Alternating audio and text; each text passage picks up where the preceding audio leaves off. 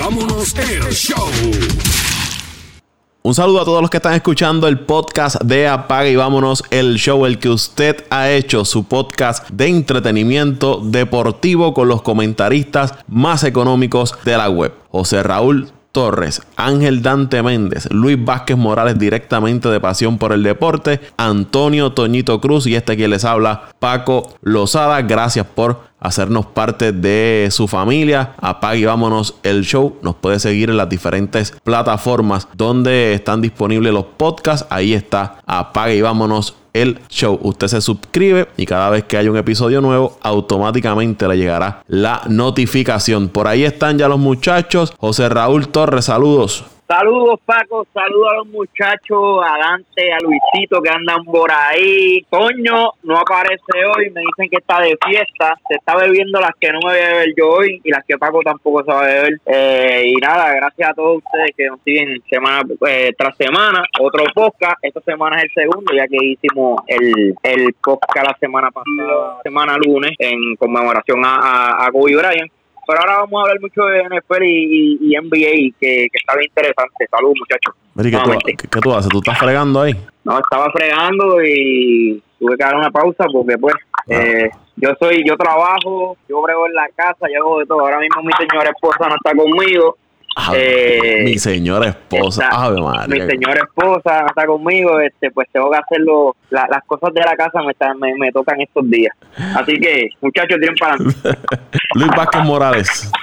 ¿Qué está pasando, mi gente? Un abrazo grande. Estamos gozando. Este fin de semana de mucho deporte. Para los que me escuchan tempranito, pues eh, este próximo domingo, eh, 2 de febrero, el, el Maratón San Blas en Coamo. Vamos para allá, esa es la ruta, vamos la ruta. Eh, y nada, disfrutando mucho de, de, de, de, ¿verdad? de lo que es el deporte en general. Eh, votando el golpe del pasado domingo con la, la muerte de Kobe Bryant. Y esperando el, el paro que va, va, a ocurrir este, este fin de semana eh, en la NFL, así que, que con el Super Bowl, así que vamos para adelante familia, un abrazo a todos y Dante, te extrañaba papá. Y, y, antes que entre Dante, la, acá los que nos escuchan en Puerto Rico se va a celebrar también la Serie del Caribe, que comienza cierto este, es, este fin de semana también. Así que manjar deportivo, por las cuatro esquinas hay deportes. Ángel Dante Méndez, bienvenido de vuelta. Saludos Paco, saludos para ti, para el gran Luisito, que por fin coincidimos en un podcast. Saludos al gran Pitín, Toño, pues saludos para Toño, que está de fiesta, eh, fin de semana de fiesta deportiva en nuestro pueblo natal. Así que voy a Maratón San Blas el próximo domingo las actividades empiezan hoy, así que para todas esas personas que están por allí, que disfruten. Eh, y bueno, hay mucho hay mucho deporte este fin de semana, como dijo Luisito, Super Bowl, eh, la serie del Caribe por ahí, siguen los deportes corriendo, NBA. Interesante este fin de semana, uno de los fines de semana favoritos para muchos de los seguidores de deporte, en este caso la NFL, como nosotros. Y nada, otra semana más este, un saludo grande para todas esas personas que nos escuchan y siempre nos, están apoyando, así que vamos. First down. Y vamos a comenzar con uno de los temas principales y uno de los eventos de mayor importancia, que lo es el Super Bowl. Se llevará a cabo el domingo 2 de febrero en Miami. Y ya te diría que está prácticamente todo listo para el Super Bowl número 54, el cual va a enfrentar a los Kansas City Chiefs y los 49ers de San Francisco. Para los que nos están escuchando, eh, hay un podcast publicado que tiene una serie de datos sobre el Super Bowl. Si usted quiere enterarse y conocer un poquito más del Super Bowl, pues puede descargar ese episodio que contiene unos datos interesantes. Yo creo que, no sé si ustedes coinciden conmigo, pero este es uno de los Super Bowl más eh, complicados eh, de predecir sobre quién debe llevarse la victoria. Las apuestas ahora mismo tenían apenas por un punto al equipo de, de Kansas City para llevarse la victoria sobre el equipo de San Francisco. Si me preguntan a mí, yo eh, estoy todavía dándole vueltas con quién irme, pero casi casi estoy convencido de que San Francisco debe ser el equipo que saldrá con la victoria en el, en el Super Bowl. Por varias razones. Una porque para mí San Francisco es el equipo más completo en, en, el papel. Tienen una defensa que a mi entender es mejor que la de Kansas City. El juego terrestre es de los mejores que hemos visto durante esta temporada. A eso se le suma eh, el fullback eh, Tienen al Tyrant Kittle, que es muy bueno. Y eso pues ayuda a que ese juego terrestre de, San Francisco se establezca en, en los partidos. Con una defensa que pega, que es bien rápida, que llena los espacios con un cornerback como Richard Sherman, que muchos lo habían descartado y sigue ejecutando a un alto nivel. Muchos hablan de que quizás eh, eh, Jimmy G es un quarterback que comete errores y que la idea es obligarlo a pasar el balón y que no establezcan el juego por tierra, pero podemos olvidar el partido que tuvo frente al equipo de, de los Saints, donde se fue de tú a tú con Drew Brees y eso fue un tiroteo durante todo el partido y pasó muy bien la pelota. No debemos menospreciar ese juego aéreo de, San Francisco. Cuando tú tienes un Divo Samuels, cuando tú tienes un Emmanuel Sanders, hay que contar con ese equipo de, San Francisco en, juego del pase aéreo. Y por el otro lado, pues tampoco eh, debemos olvidarnos de que Kansas City tiene un Patrick Mahomes, uno de los mejores quarterbacks de la NFL. Para muchos, el mejor en estos momentos. Pienso que si él gana, si Kansas City gana ese Super Bowl el domingo, estamos viendo la nueva cara de, la NFL en Patrick Mahomes, un, un equipo bien ofensivo el de, el de Kansas City, que en un abrir y cerrar de ojos te pueden eh, sacar el partido por la explosividad de, su ofensiva. Vamos a ver hasta dónde Patrick Mahomes los puede llevar. Para mí esa debe ser la, la, clave si Kansas City debe llevarse el partido. Hasta dónde Patrick Mahomes los lleva. Por todo lo demás, en cuanto a la defensa, no, yo no creo que ellos puedan eh, detener ese juego de, carrera de, San Francisco, porque no es lo mismo detener a uno, como lo hicieron con Henry de los Titans, que detener a tres. Y el constante movimiento que está realizando eh, San Francisco cuando van a la ofensiva. Eso pues la defensa la confunde en ocasiones porque tú no sabes qué es lo que va a, qué jugada vas a ejecutar la ofensiva. Cuando tú tienes un running back efectivo como lo era Henry, pues tú te concentras en uno. Pero en el caso de San Francisco tienes tres. Y yo no dudo que en ocasiones pongan dos en el terreno de juego y ahí la defensa de Kansas City se puede confundir con quién van a jugar. Y eso le puede causar problemas al equipo de, de Kansas City. Repito, Kansas City es un gran equipo, tiene armas ofensivas por donde quiera, pero para mí donde San Francisco tiene la ventaja es en la defensa y por eso es que yo me voy con ellos para ganar. Debe ser un marcador cerrado. No los veo ganando al equipo que sea por más de 7 puntos. Quizás una ventaja de 3 o 4 puntos para el equipo que, se lleve el, Super Bowl. Kansas City no puede dejar que San Francisco abra el juego y confiarse de que le sacaron los partidos a Texas, a los Texans y a, Tennessee cayendo atrás. Créanme, San Francisco no va a permitir que Patrick Mahomes y Kansas City le, le logren remontar la ventaja porque con ese running game que ellos tienen van a aguantar la bola, van a tratar de mantener fuera de cancha lo más que puedan a Patrick Mahomes y cansar esa defensa de, Kansas City. Bueno, Paco, eh, tú, tú lo has dicho, tú has dado ya prácticamente un resumen de, lo que podamos ver en ese partido. Yo te puedo añadir, eh, ¿verdad? Varias cosas, opiniones de, de, cómo yo creo que, debe suceder, eh, qué debe pasar este domingo. A mi entender, estoy completamente de acuerdo contigo, pero hay que ver a este equipo de Kansas City, que mientras tú estabas hablando, me había acordado de que este equipo, después de jugar con Tennessee, esas semanas que jugaron con Green Bay, Tennessee, que llegaron a estar 4 y 3 en la semana 7, con récord de 4 y 3. Luego de eso, Paco, solamente perdieron un juego con Tennessee eh, antes de la victoria, perdón, antes de la, de la derrota con Green Bay perdieron un juego con Tennessee. Luego de eso, Paco, ¿tú sabes cuántos juegos el equipo de Kansas City ha ganado corrido? Te lo voy a buscar rapidito, que lo tengo aquí. Son una, dos, una, dos, tres, cuatro, cinco, seis, siete, ocho, ocho victorias consecutivas. Y el juego más cerrado que tuvo Kansas City fue el primer juego de esa racha, que fue un 24 a 17. Pago. Luego de eso ganaron 49. Eh, perdóname, con, con New England, 23 a 16. Luego de eso ganaron 23 a 3, 26 a 3, 31 a 21, 51 a 31, 35 a 24. ¿Qué quiere decir esto? Que el equipo de Kansas City, luego de la semana 11, ha sido un super equipo. No solamente un buen equipo, un super equipo que ha podido ir, que, fue a New England, venció a New England, fue a Chicago, que sea como sea, no es fácil ir a Chicago y vencerlo tan cómodamente 26 a 3. Sacaron aquel juego de Houston anotando 7 en 7 posesiones corridas y luego eh, vencen al equipo de Tennessee. Que sea como sea, que no se nos olvide que el equipo de Tennessee fue a New England, venció a New England, luego fue al, a, Baltimore, Baltimore teniendo el mejor récord de la liga, los venció cómodamente y quién sabe si pues, pase esto también con el equipo de Fortnite, el Paco.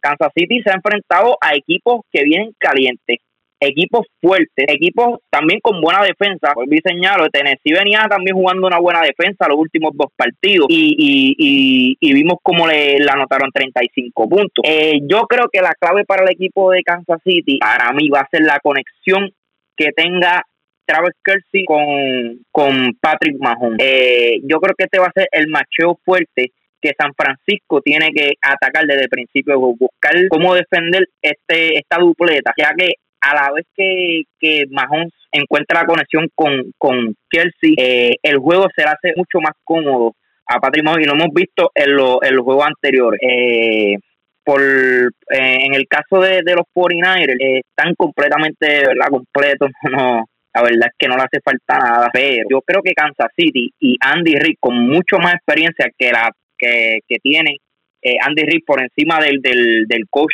de Green Bay, de Matt LaFleur. Yo creo que el, plan de Kansas City es tratar de, parar esta ofensiva terrestre. Así que va a poner al equipo de los Pony como, como eh, dependiente a Jimmy Garapolo. Y al ser un juego cerrado, escucha bien, Paco, que yo entiendo que este juego va a ser sumamente cerrado hasta el último, quién sabe hasta por un field goal. Eh, Jimmy Garapolo va a necesitar hacer sus buenos pases en las últimas eh, posesiones de juego que lo vimos, que lo vimos con el juego, en el juego con Seattle, aquel juego en Seattle que perdieron en vuelta en su primer juego, que lo vimos en el juego de Baltimore, que dependieron de, de Garapolo al último, ya que Baltimore supo como, ¿verdad? En, esos últimos momentos de juego supo cómo parar la ofensiva terrestre. Y también lo vimos en el juego de Atlanta, que fue en la, ¿verdad? El equipo de, de, de Houston, de perdóname, de San Francisco perdió en la última posición. Va a ser un juego bien, bien interesante, de verdad yo no sé todavía quién escoger, me gustaría que ganara Kansas City, pero como dije, Kansas City es el equipo más caliente en este momento, pero San Francisco solamente tiene tres derrotas en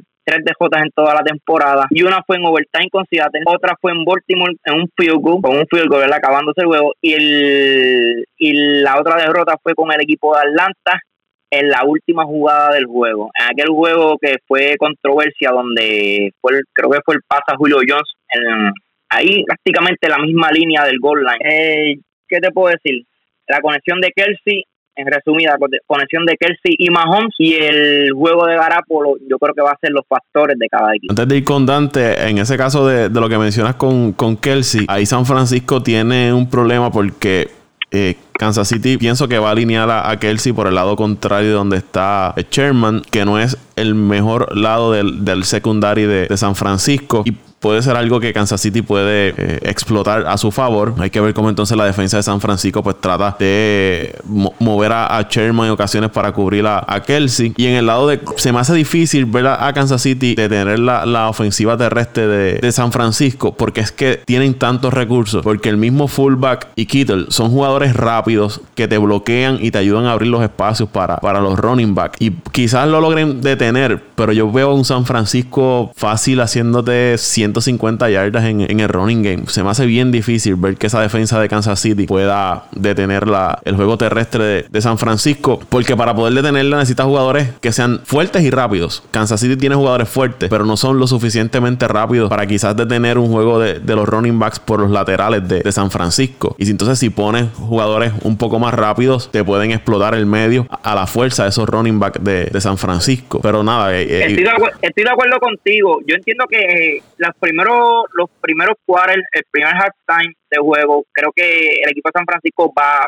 va a prevalecer. Eh, yo creo que veo un equipo de San Francisco entrando a halftime en ventaja, maybe de, unos siete, de un touchdown, eh, quién sabe hasta 10 puntos. Pero como yo he visto este Patrick Mahomes, Patrick Mahomes fácilmente te puede anotar dos touchdowns en el último quarter en, en nada. Y, y confío y creo que, que va a suceder así y tú en un último quarter, sea como sea, tú vas a depender de, de unos pases en un third, en un third down, eh, porque el juego ahí empieza como a cerrarse un poco, sea como sea, aunque tú tengas el mejor juego terrestre, que lo vimos en el juego de Green Bay, eh, eh, prácticamente el juego de Green Bay fue el primero y segundo quarter, pero luego del tercer quarter el equipo no corrió igual de la misma forma que corrió en, la primera mitad.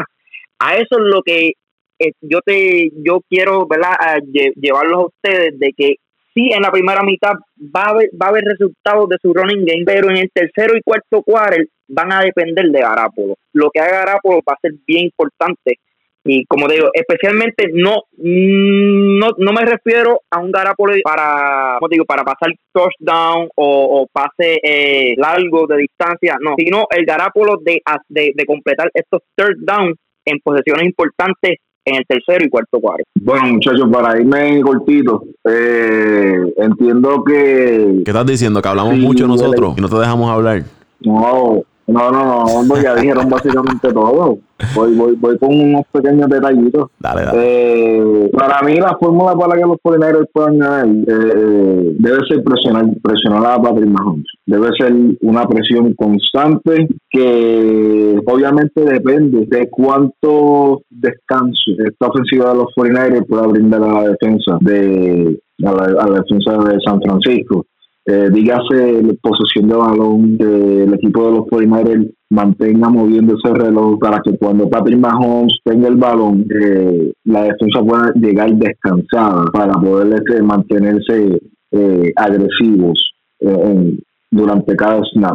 Pero estamos hablando, como dijo Raúl, estamos hablando de un equipo de Kansas City que aquí, se va, yo realmente pienso que aquí este, esta es una prueba grande para la San Francisco. San Francisco viene de ganar la Minnesota, viene de ganarle a Green Bay, eh, que han sido de las mejores de las mejores defensas ranqueadas este año, así que el, camino para San Francisco tampoco ha sido fácil, pero eh, a mi entender esta ofensiva de los esta ofensiva de los Chiefs eh, es difícil, es difícil de contener porque como estabas explicando estos machos con Richard Sherman y todo eso, eh, yo no creo, yo no creo que, que, veamos en este partido mucha cobertura a hombre porque realmente ninguna de las, ninguno de los defensores de, San Francisco tienen una, la rapidez para poder cubrir a Hill, para poder cubrir a, al Bowman. Eh, el macho con Kelsey que es altísimo eh, es difícil o sea tratar de, de parar a esos tres jugadores es difícil. Usualmente el, método de San Francisco, como San Francisco juega, su defensa es eh, en zona, lo que es la cobertura. Entonces, cuando tú juegas cobertura, tú tienes jugadores de ruta, porque cuando como no está hombre a hombre, pues no estás cerca del recibidor, le estás dando espacio, estás, estás echándote un poco hacia atrás para que el corredor no te saque ventaja. ¿Cuál es la, el, la desventaja de eso? Perdón, la desventaja de, jugar todo el tiempo en zona es que le está dando espacio al recibidor y si es un recibidor que sabe correr ruta por dentro del campo, Patrick Mahomes es, un, es un quarterback que te puede tirar desde cualquier ángulo. O sea, es difícil, es difícil el, el, el poder básicamente eh, contener a Patrick Mahomes. Vimos que Tennessee por los primeros dos cuartos sobrevivió y aguantó y aguantó y aguantó, pero como te digo, cuando llegue el momento que tu defensa ya está cansada, se van a abrir esos espacios, van a venir esos pases largos, van a venir los macheos que tú no quieres que pase. Eh, yo te diría que aquí se va a ver también la experiencia también de Jimmy Garapolo de lo que aprendió de Tom Brady durante sus años en New England y en ese tipo de escenario del Super Bowl. Obviamente no es lo mismo tú solo con, con quarterback suplente que estar eh, eh, en el escenario como eh, como quarterback regular. Eh, tampoco creo que el equipo de San Francisco, y digo esto, como dijo Raúl, San Francisco va a depender mucho de Jimmy Garoppolo, de lo que haga él. Yo no creo que, yo no creo que el juego terrestre, independientemente que la defensa de los Chiefs por tierra no es muy santa su devoción, pero yo no creo que el juego terrestre de los de San Francisco los vaya a a la victoria. Estamos hablando de un equipo de los Chiefs que contuvo al running back más difícil de defender en estos momentos, que es Henry, a 69 yardas. Usaron un jugador adicional para tratar de doblarlo, para poder contener a este corredor, porque era, era, era el factor, era, era la, la pieza clave que estaba llevando a los Titans eh, hacia partidos importantes y hacia victorias grandes. ¿Qué pasa? Ahora no tienes que contar, no tienes que doblar a ningún corredor porque ninguno de estos dos corredores han hecho un buen trabajo, pero ninguno de estos dos corredores tiene la capacidad que tiene Henry. Así que no tienes que ahora sacar un jugador de tu defensa. Ahora puedes jugar eh, con una defensa completa y puedes moverte a tu gusto. Y básicamente las firmas de en estados pasados, yo creo que fue lo último que firmaron a Mike Pennell y a Terry Sox, que Terry Sox, aunque ya es un veterano, pero se ha, se ha visto, se ha visto su presencia en esa defensa de, de, Kansas City. y, y, han buscado la manera, Andy Reid ha buscado la manera eh, de poder implementar esa defensa y que aguanten, porque como te digo, Paco, si los 49ers quieren ganar a Kansas City, tienen que anotar mínimo 30 puntos, porque esto no va a ser un juego de, de, pocos puntos, en mi opinión. Esto, o sea, el Kansas City va a pasar de 30 puntos. Estamos hablando de un equipo que ya en dos partidos lleva 88 puntos, combinados contra Tennessee y contra eh, los Texans. Y se vio que en una abrir y cerrar de ojo, esa ofensiva le puede hacer daño a cualquier equipo de la NFL. Así que va a ser va a ser un duelo interesante porque eh, eh, quiero ver, yo en lo personal quiero ver de qué está esta defensa en realidad de San Francisco.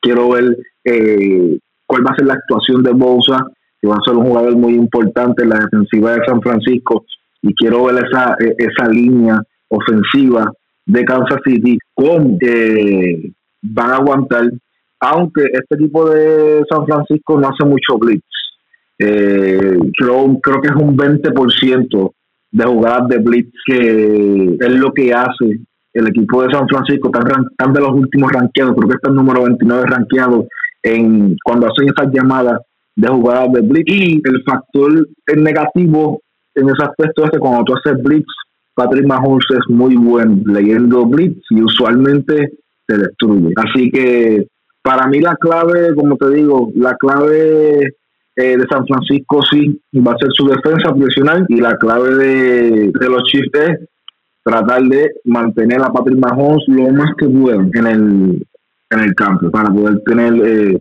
opciones a la victoria. Pero va a ser un va, a ser un partido muy interesante, va a ser un partido bien interesante. Yo te diría que eh, desde yo te diría desde los Broncos con Seattle, no se veía una predicción tan, tan complicada, porque a pesar de que ese juego de los, de los Broncos con Seattle fue un juego abierto, nadie se esperaba ese resultado. Así que creo que ese Super Bowl era bien difícil de predecir también, pero fue un, algo totalmente diferente a lo que vimos. Pero va a ser va a ser un partido interesante, va a ser un duelo interesante, así que el mejor, yo tengo a Kansas City ganando, eh, marcador no tengo, pero pero entiendo que deben salir victorias.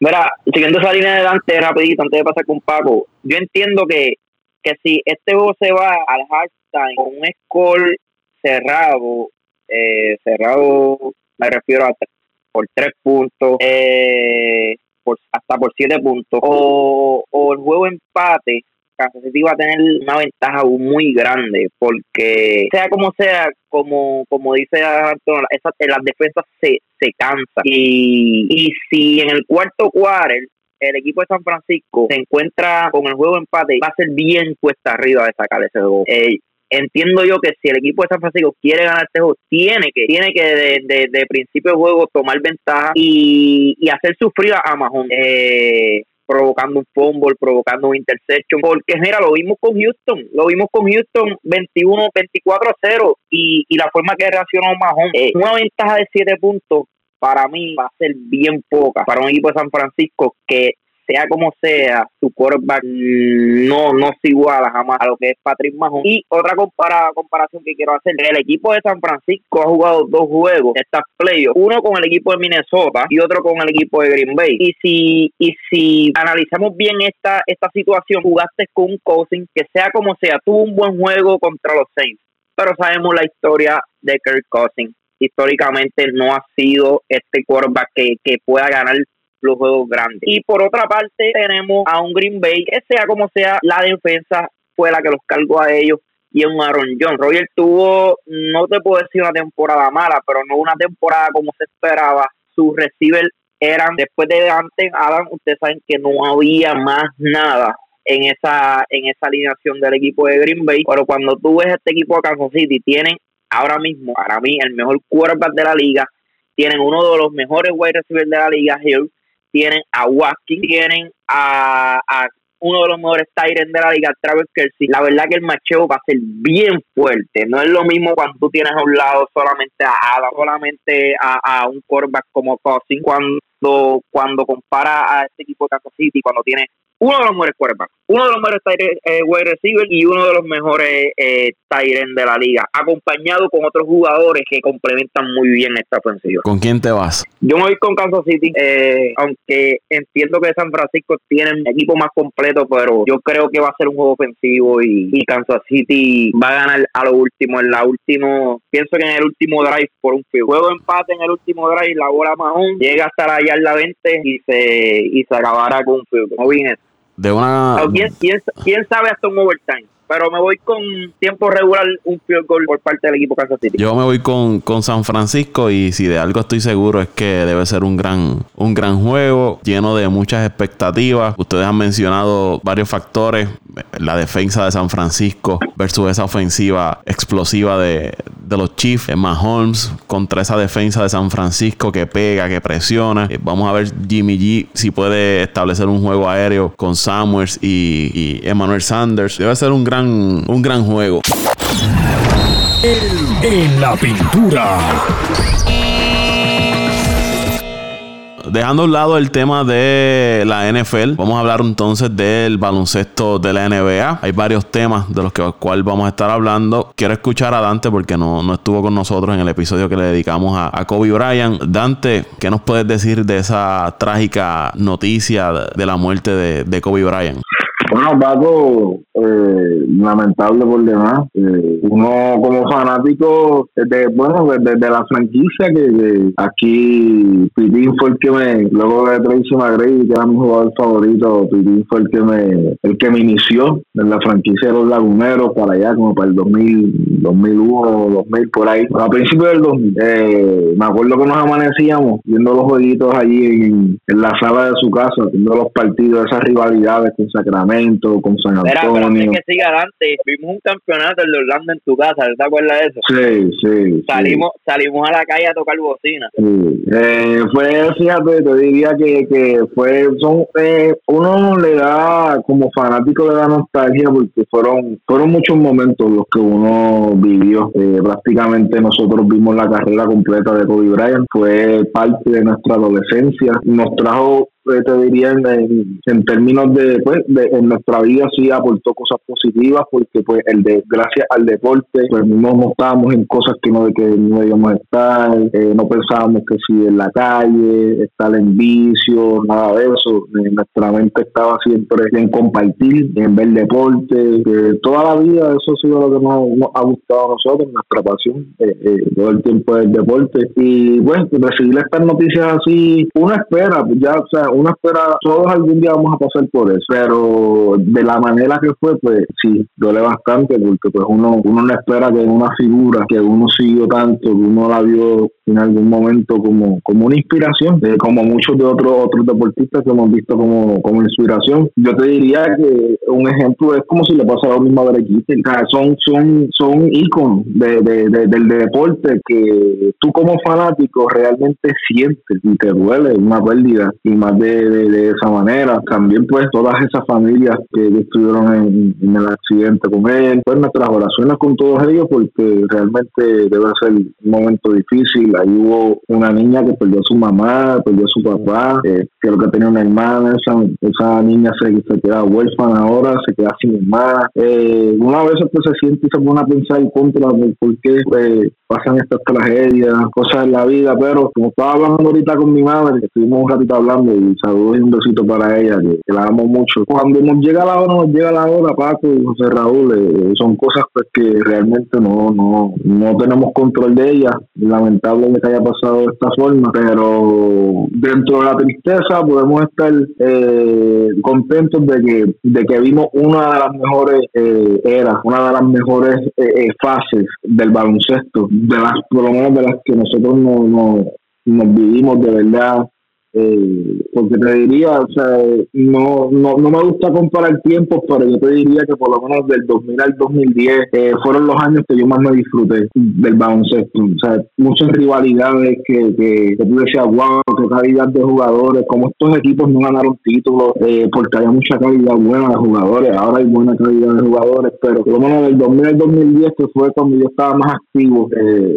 viendo baloncesto, fue, fueron unas épocas de mucho de mucho recuerdo para mí. Pero Kobe Bryant dejó un gran legado, dejó un gran legado y dentro de, dentro de, yo por lo menos me siento orgulloso de, haber, de haber sido fanático de él. De hecho, aquí José Raúl y yo siempre lo hemos hablado, desde que Kobe Bryant se retiró, yo me he alejado básicamente del baloncesto, lo mismo eh, José Raúl, José Raúl está un poco más activo ahora, pues porque el equipo de los de Milwaukee en estos pasados años ha estado eh, resurgiendo, pero eh, cuando el equipo de los Lakers, Kobe Bryant se retiró, sí lo manteníamos en el radar, porque obviamente es el equipo que uno sigue, pero no era un equipo que estaba eh, cualificando a playoffs ni nada de eso. Uno básicamente quería ver cuál era el sistema de reestructuración del equipo de Los Ángeles. Y este equipo de los Lakers es un equipo que siempre las aspiraciones todos los años debe ser ganar.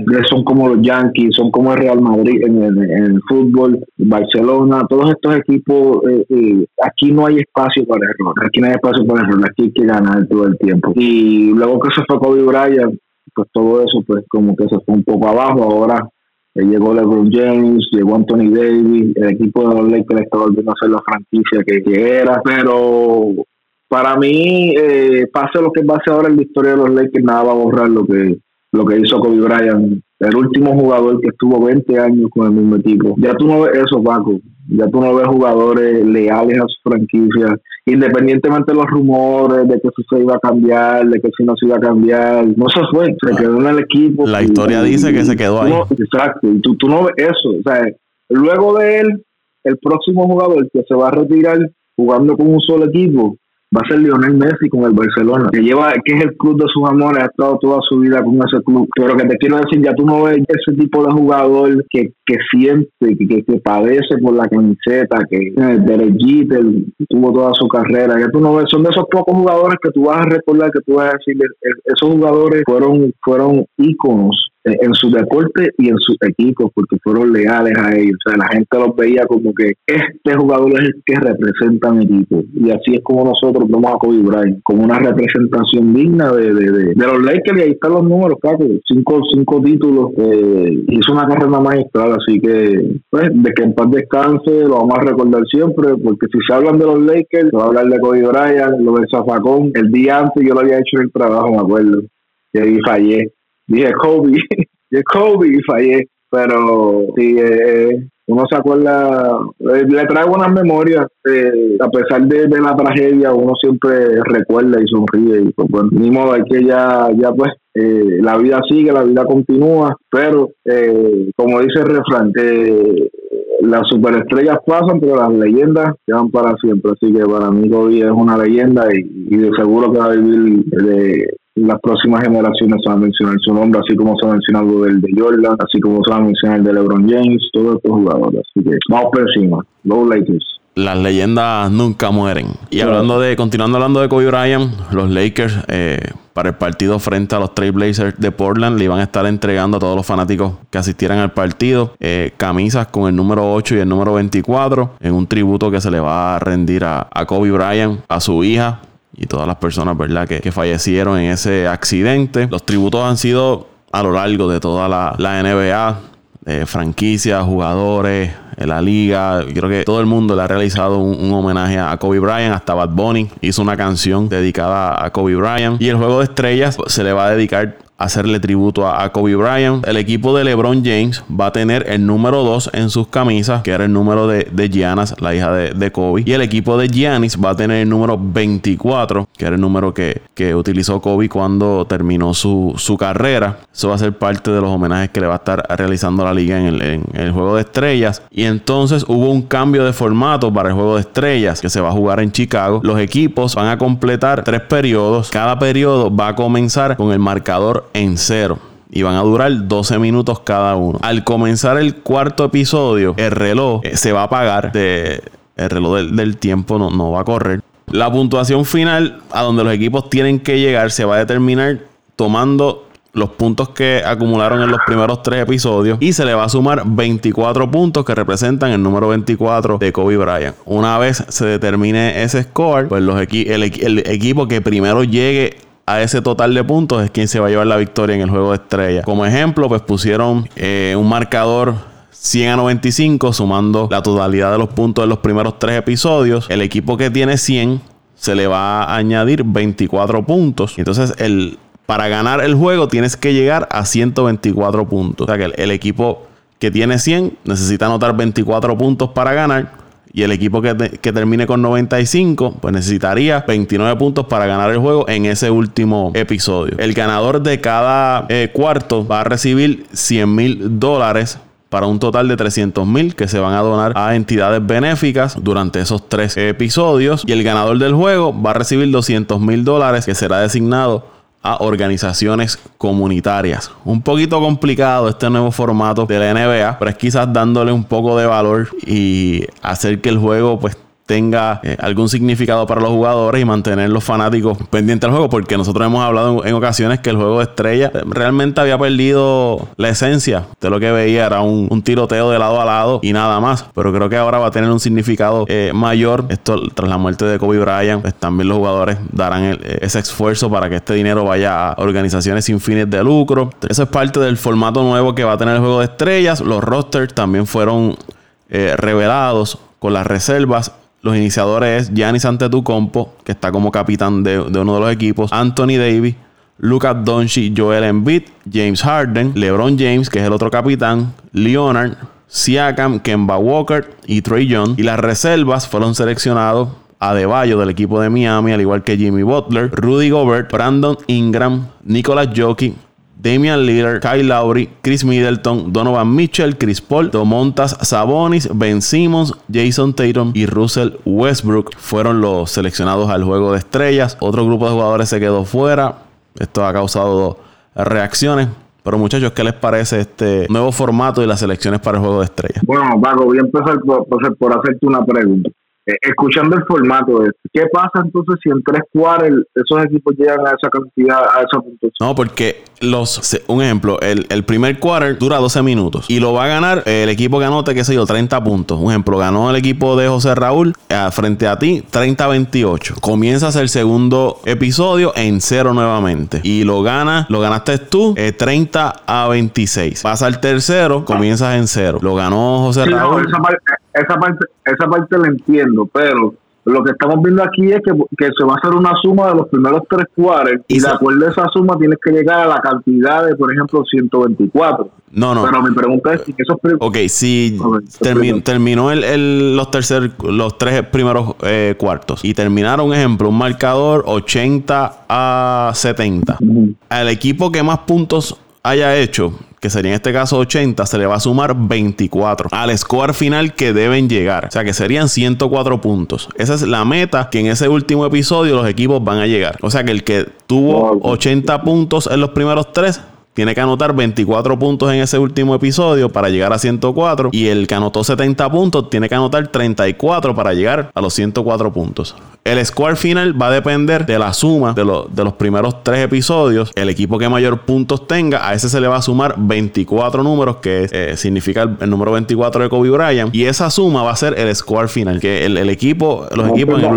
sí, básicamente se queda, si lo vemos como tal, básicamente los primeros tres parciales se quedan igual, porque, por ejemplo, tú me dijiste el dato del 30-28, por ejemplo, pero realmente no sé si hay un límite. Like, ok, el primero que llega a 30, pues ya se acabó el No, no, no, no, eh, es sin límite. O sea, tú puedes anotar 50 ah, puntos ahí. Exactamente, pues por eso que le digo que básicamente es una suma de los primeros tres parciales y entonces, eh, qué sé yo, si hay 115 puntos, pues será, eso se le suma entonces de los, los 24. Los, los 24, exactamente. Y entonces, esa suma es la, lo que el equipo que tenga los 115 puntos tiene que llegar. Como una especie de cocinita, un 32, un 21. Sí, Me parece bien, fíjate, formato, porque, como tú dices, le cambia un poco la dinámica a estos pasados juegos de estrella aburridos, que estaban ya cerca de los 200 puntos por equipo, no había defensa. Eh, no, realmente yo, yo no he terminado de ver los juegos de estrella, sinceramente, porque es que yo no puedo. Eh,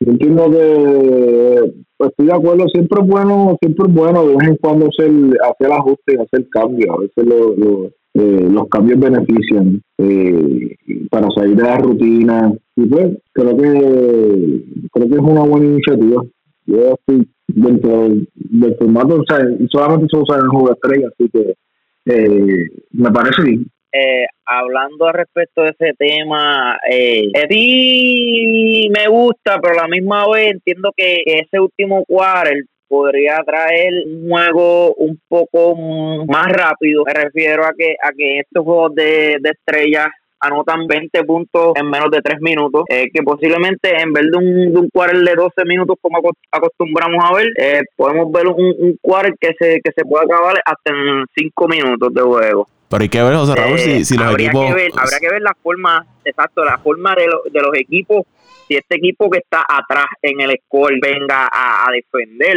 que provoque el juego un poco más interesante. Eso es lo que lo, lo, eso es lo que iba. Entiendo que, que hay que esperar que pase a ver si, si ¿verdad? Si, si, si vale la pena este este nuevo formato o no sé si es que lo van a hacer solamente este año así por esto de, de Kobe Bryant porque estaba utilizando el número 24. Eh, esperemos que sea eh, positivo en cuestión a lo que a lo que tú ibas a traer, Paco, de, de que este equipo que está atrás, o si el, el marcador está, por ejemplo, 100 a 100, termina el tercer cuadro, que estos dos equipos comiencen el cuadro prácticamente cero, como lo dice el, el básquet callejero, y, y los equipos eh, las ajusten eh, defensivamente y, traten de hacer un, un, mejor papel, porque los últimos años, la, la, verdad que estos marcadores se han acabado 185, 170 y algo, un score ridículo que, que, que la verdad eh, uno como fanático no, no lo quisiera ver. Yo, yo, yo solamente, yo como fanático no quiero ver donkeos, sí son buenos, es parte del show, pero a veces uno le gustaría ver también una buena defensa de un jugador, un, un, un uno contra uno donde, donde veamos un Gianni, por ejemplo, contra un LeBron James, eh, eh, un Gal contra otro Gal, por ejemplo, un Westbrook contra un, un Simmons, eh, ver este tipo de juegos pero que se vea agresivo, que se vea que hay una defensa de primera y, y, y una ofensiva, no como la no como la que hemos visto otros años de, de pases aéreos. El año pasado yo hasta vi un, un, un, puente aéreo de Curry rebotando la bola donde Yanni, no sé si recuerdan este donqueo, ¿sabes? Sí, son parte del show, la gente le gusta, pero de verdad esto es parte de un juego, esto, esto es parte de, ¿cómo lo podemos decir? De lo que es competencia como tal. Y es que la NBA quiere que la NBA de juego estrella se convierta de esta forma en un espectáculo, pues yo creo que lo deben dejar como siempre han dejado. Si quieren que se ponga un poco más competitivo, pues yo creo que sí, eh, maybe este formato cambie un poquito la competencia del juego y veamos un juego un poquito, en vez de atractivo, un, un juego más competitivo. Es que antes de ir con Luis, uno ve todas esas, todas esas estrellas juntas en una misma cancha y tú quieres ver eh, que se resuelvan esos debates de quién es mejor que quién, quién es mejor point guard. Eh, los vas a ver frente a frente, quién es mejor el jugador de la NBA, los tienes ahí en la cancha. Y, y, muchas veces pues no vemos esos, esos macheos porque cada cual está pensando en tirar la bola de tres, irse a donkear, irse a ver al guira pero no crean esa rivalidad en la cancha de quién es el mejor. Eh, sobresalir en, entre todos los que están ahí.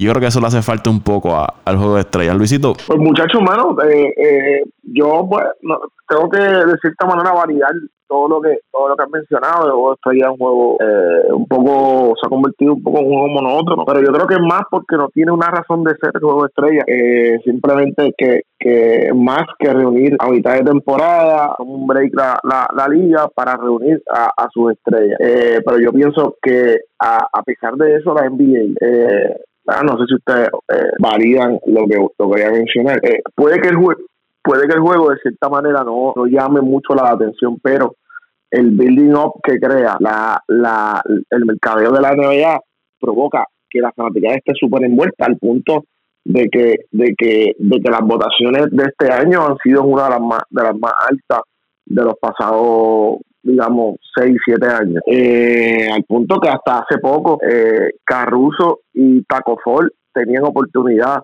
de, de, de, entrar a, como suplente a los estrellas. Eso te, da, deja, te deja mucho que decir de que aunque sea por, por, por pasar el rato y, y, por vacilar, la gente se mete, vota y hace, y, y hace sus cosas. Así que desde esa perspectiva, la NBA sigue dando eh, pasos positivos a, a, al engagement con la, con la, con la población y la gente que, consume su, su, contenido sobre el juego de estrella, pues hermano, a mí me gusta, bro. Yo no, no yo como fanático, eh, sí, a veces se, se, se, pone medio lento el juego, pero pero, mano, este, eh, va a ser un juego entretenido los dos los dos los, dos capitanes son dos, son dos jugadorazos. Vas a tener por un lado a LeBron James por el otro vas a tener a a a, a Giannis Antetokounmpo. Jugadores eh, consistentes durante que, han sido consistentes durante toda la temporada. Eh, en un equipo vamos a tener a Trae Young en otro equipo vamos a tener a Lucas Doncic que otro que otro de los de la de esos matches que se que se que se encarga la liga de crear durante la temporada. Pero, eh, oh, Luisito, perdona que te interrumpa, todavía no se sabe si, si uno va a estar en un equipo y otro en... recuerda que, que esto no va a ser East-West. Eh, hay Perdóname, tienes razón. Tienes hay que esperar que LeBron y Gianni hagan así. No, no, no te, te, hago el refresh porque porque yo también como que, espérate, eh, estoy pensando todavía que esto es de Lupis y el Westbrook. el comentario del West, de Westbrook. El no se ha hecho, lo que hay es un Pero posiblemente Westbrook, Westbrook y Simons y, estén en el mismo equipo. Eh, o sea, que yo también cometí ese error. No, no, y a, a, mí se me olvidó por completo. Es que estoy viendo lo que me estoy dando ya por una imagen que están como divididos en dos en dos franjas y yo y, y, y estaba pensando que eran ya los equipos, pero tiene razón. Ellos escogen los años pasados lo hicieron en un programa especial con TNT. Me imagino que será lo mismo eh, para este juego. Eh, así que, pero nada, el, el mensaje es que vamos a tener jugadores de impacto, vamos a tener buenos jugadores eh, dando, dando, ¿verdad? Dando este espectáculo en el juego eh, la última noticia que salió sobre Lucas Doncic es que va a perder los próximos seis juegos. Yo, si, ¿verdad? Si, si, si, si eso ocurriera y él va a perder seis juegos, creo que va a ser un poco complicado ver a, a, a, a Lucas Doncic entonces en Nueva Estrella por lo que por lo cual se perdería eh, eh, eh, eh este juego de estrella. Si está tan lesionado como parece, no no no no creo que Dallas lo, vaya, lo vaya a permitir jugar. jugadores que nos sorprenden como Donovan Mitchell, Kemba Walker, Anthony Davis, Joel Embiid, son jugadores que sabemos que van a estar ahí. James Harden, la, la gran ausencia de, de Stephen Curry eh, por lesión y eh, Devin Booker que no hizo no hizo no, no hizo el equipo, no, no, no tuvo los votos necesarios. Eh, pero también tenemos sorpresas, mano. Eh, uno de los jugadores que está disponible para, para el pool es, Van a, a, un centro, el centro regular de, Miami en la actualidad, que luego de la salida de, de Whiteside para Portland se quedó por la posición y está haciéndolo muy bien.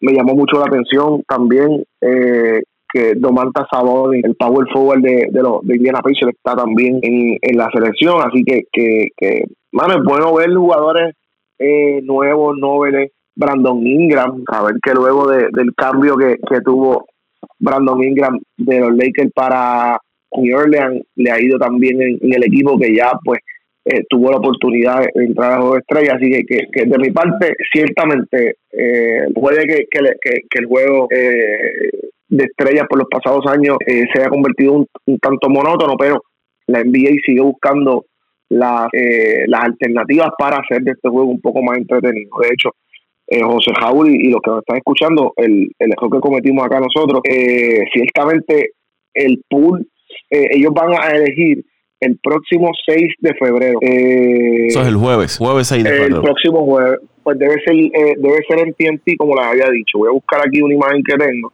ciertamente a las el jueves 6 de febrero a las 7 pm por TNT. Va a ser el, mismo show, el mismo espectáculo del año pasado. Ves que por, por una parte eh, la, la NBA sigue buscando hacer building up del proceso y eso es bueno eso es lo correcto que yo creo que debe pasar eh, en todo tipo de competencia para crear la efervescencia y hacer el proceso este de, que la gente vaya amajándose con, con, el juego. Eh, sobre el formato nuevo, eh, yo soy de los que de los que creo en que quiero ver las cosas antes de, de, juzgarlas. Eh, jugar eh, y añadir 24 puntos al final, eh, no, no, no, no, no sé, no, no tengo que ver cómo transcurre el juego y decirte si, si, me, si me estuvo bien, si no me estuvo bien. a mí me gusta hacer las evaluaciones luego que ocurran las cosas para tener de dónde agarrarme y tener, si, si es una crítica, hacerla de manera constructiva y no hacerla de manera ¿verdad? Este, este punitiva. y ¿De qué es lo que espero? Estos tipos van a sacar candela y más con la situación de, de, de, de, que le van a dedicar el juego a Kobe. Van... Esta temporada se va, esta temporada va a estar dedicada a Kobe. Eso no lo dude. Y todo el mundo va a estar pendiente a eso, cómo lo vamos a hacer, qué es lo que van a hacer. Así que, que, que nosotros hasta el final de la temporada eh, vamos a estar escuchando hablar de, la situación de Kobe y no dudemos que si los Lakers eh, siguen como van, empujen y lleguen a esa final y también eh, va a ser tema de que hablar Kobe Bryant. y nada, el, el final de cuentas el juego va a ser muy bueno, estoy seguro que sí me lo voy a disfrutar como siempre lo hago y les estaré contando. Y eso que tú hablas, Luis, de ir creando expectativas de cara al juego de estrellas, los jugadores que se quedaron fuera, pues están reaccionando. Y eso eh, te mantiene la fanaticada pendiente al juego de estrella. Lo último que salió fue Zach Lavin de Chicago diciendo que él no piensa. Zach Lavin. Zach Lavin. está teniendo una de las eh, mejores temporadas luego de un proceso quirúrgico como el que él tuvo. Siempre sabíamos eh, de, o por lo menos yo en este aspecto sabía del, potencial eh, ofensivo que tenía, pero en Chicago lo que está haciendo esta temporada es, magistral, de verdad que Él señala que él piensa que en el este no hay 12 jugadores que estén teniendo una temporada mejor que él. Porque él no fue seleccionado para el juego de estrellas. Y yo lo mencionaba en, el, en el chat que tenemos, pero lo mencionaba porque el juego era en Chicago y me parecía justo que un jugador que te esté anotando 25 puntos por juego, eh, te esté anotando 38% del área de 3 puntos. Y como tú mencionas, esté teniendo una temporada, para mí es la mejor temporada que está teniendo Lavin en toda su, carrera, se haya quedado fuera del juego de estrellas. Él ha anotado en varias ocasiones sobre 40 puntos en lo que va de, temporada. Es es un anotador eh, consistente, un anotador consistente, sabe lo que hace, cómo lo hace. Y los Chicago Bulls no están peor porque están ellos ahí, porque está él ahí. Y, eso me sorprendió que no, fuera seleccionado para, para el juego de estrella, haciendo el juego de estrella en, en Chicago. Fíjate, buen punto. No lo había visto desde esa perspectiva, Paco. No, no, no dudes que dentro de los jugadores, creo que ya lo mencioné, Luca está medio lastimado creo que el Guasón también, eh, pues no te, no te sorprendas que uno de los jugadores que se seleccionen como reemplazo sea sea sea No sé si ustedes tienen el listado, yo no lo tengo, estoy tratando de buscarlo y no lo encuentro el listado de, la competencia de donkeo. Yo creo que le había dicho que pero no no no no encuentro la lista. Sé que Aaron Gordon eh, en estos días también dejó saber su disponibilidad y, si esos dos tipos se montan en tribuna en la competencia de en la competencia de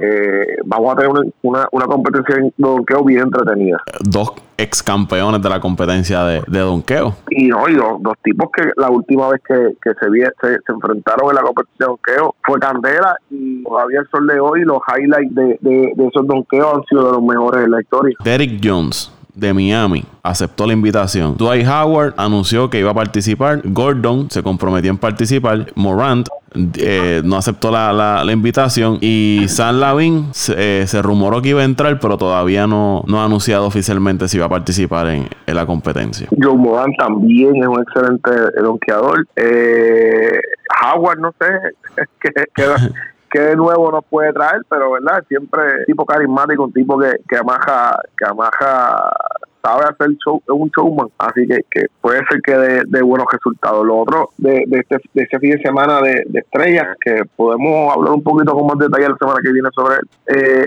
eh, es el juego de, de Racing Star, que va a estar muy, muy, muy, muy buenos. Son el equipo del año pasado eh, de rookie, eh, eh, tiene mucho, demasiado potencial para decirlo de cierta manera.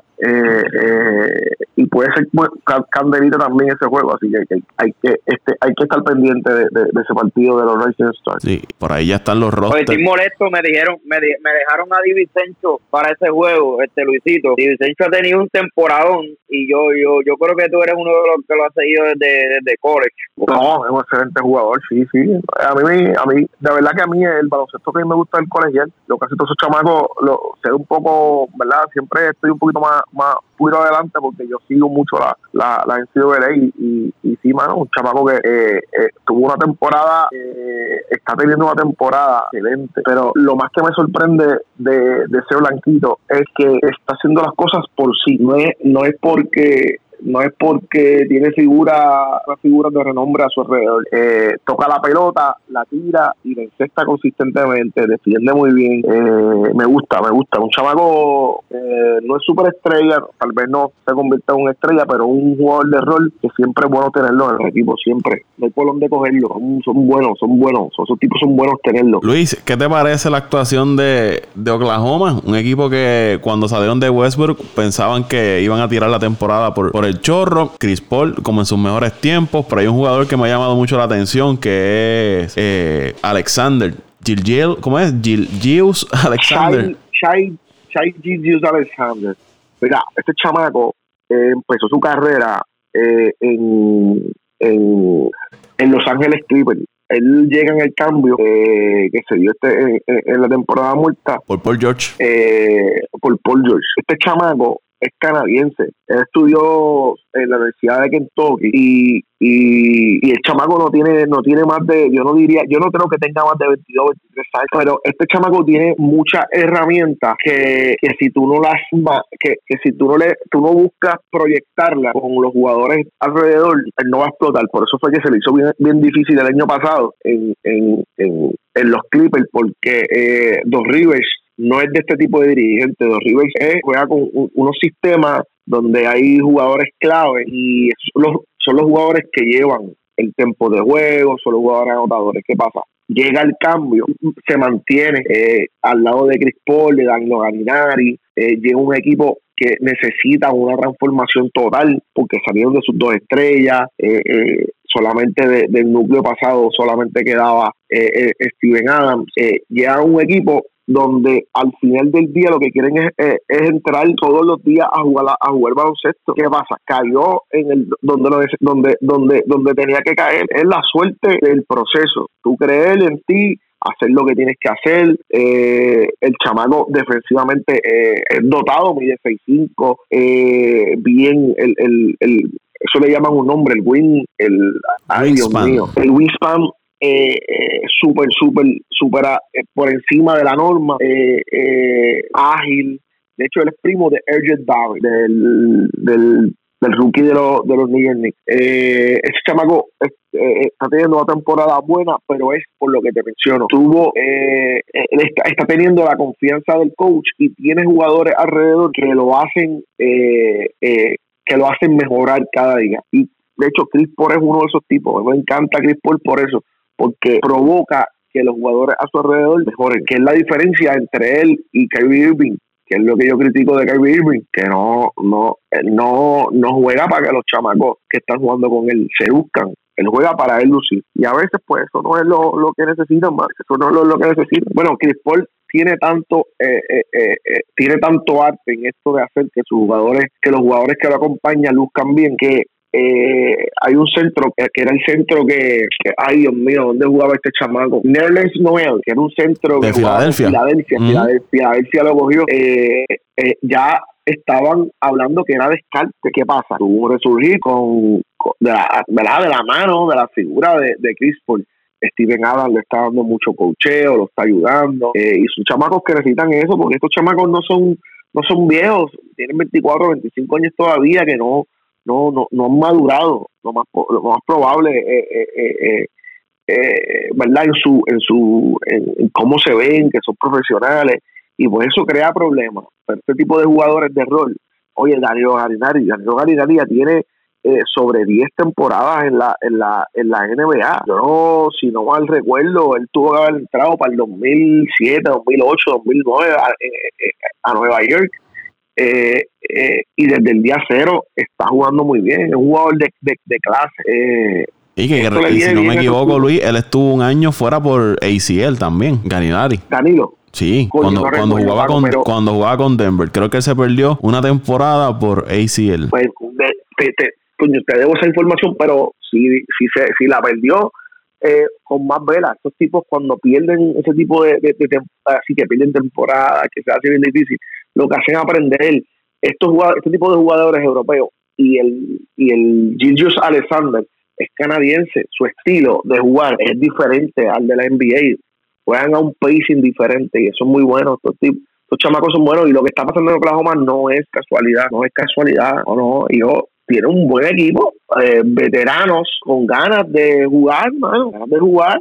Escucha, eh, Chris Paul, Dardo Galinari y Steve eh, y Steven Adams vienen para competir. El Child, el Child Digius Alexander está jugando muy bien, es un plus. Andrés Robertson está jugando muy bien, es un plus. Eh, Dennis Schroeder jugando súper bien, es un plus. Así que, que ese chamaco también le cayó de- del cielo a él, el Dennis Schroeder. Que es el que va con está Atlanta. jugando- está jugando muy bien, muy bien. Ese alemán es un jugadorazo.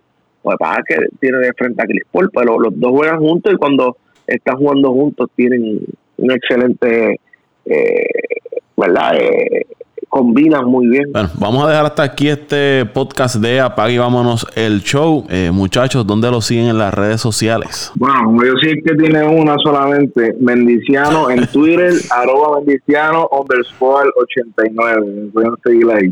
¿Cómo es que tú tienes uno nada más? Eso dice él, por eso yo me reí. Eso Sí, dice él. tengo, yo, yo- Será una que puede, una que puede dar. Será una que puede ¿Por qué dar. hablas bajito ahora? ¿Por qué hablas bajito ahora?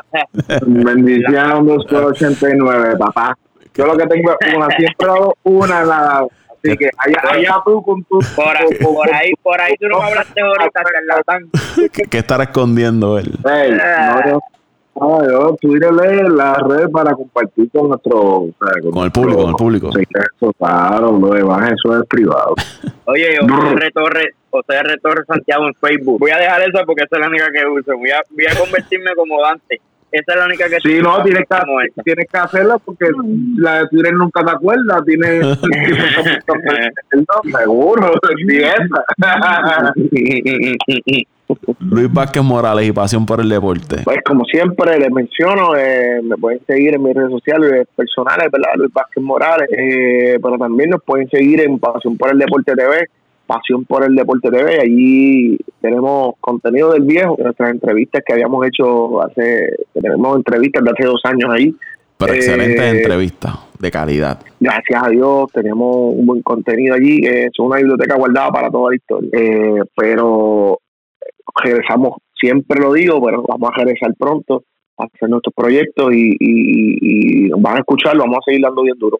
Pasión por el deporte TV. Qué bueno, qué bueno que Luis lleva dos podcasts con nosotros acá de regreso. Vamos a ver cuando montamos un Ay, caradito, fallar. un caradito con Dante otra vez. estoy, estoy, estoy, en la emisora todavía trabajando, así que, que de, de- de verdad que necesitaba sacar tiempo para ustedes porque me hacía falta también. Veces- Pero está ready, está ready para adelante. Antonio. Está ready para adelante.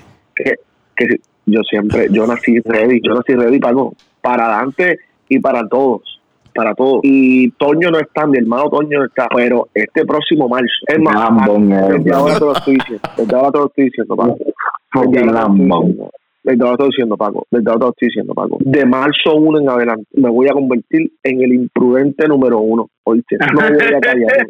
No me voy a callar. Eres un No lambón, callar. es lo que eres. No tienes que aprender, tienes que aprender y te van a cambiar a Briancito para otro lado, para que te quedes calladito. Mira, y- ah, no, si esta mierda- escúchame, escúchame, si es por arenado, no me molesta. Brrr.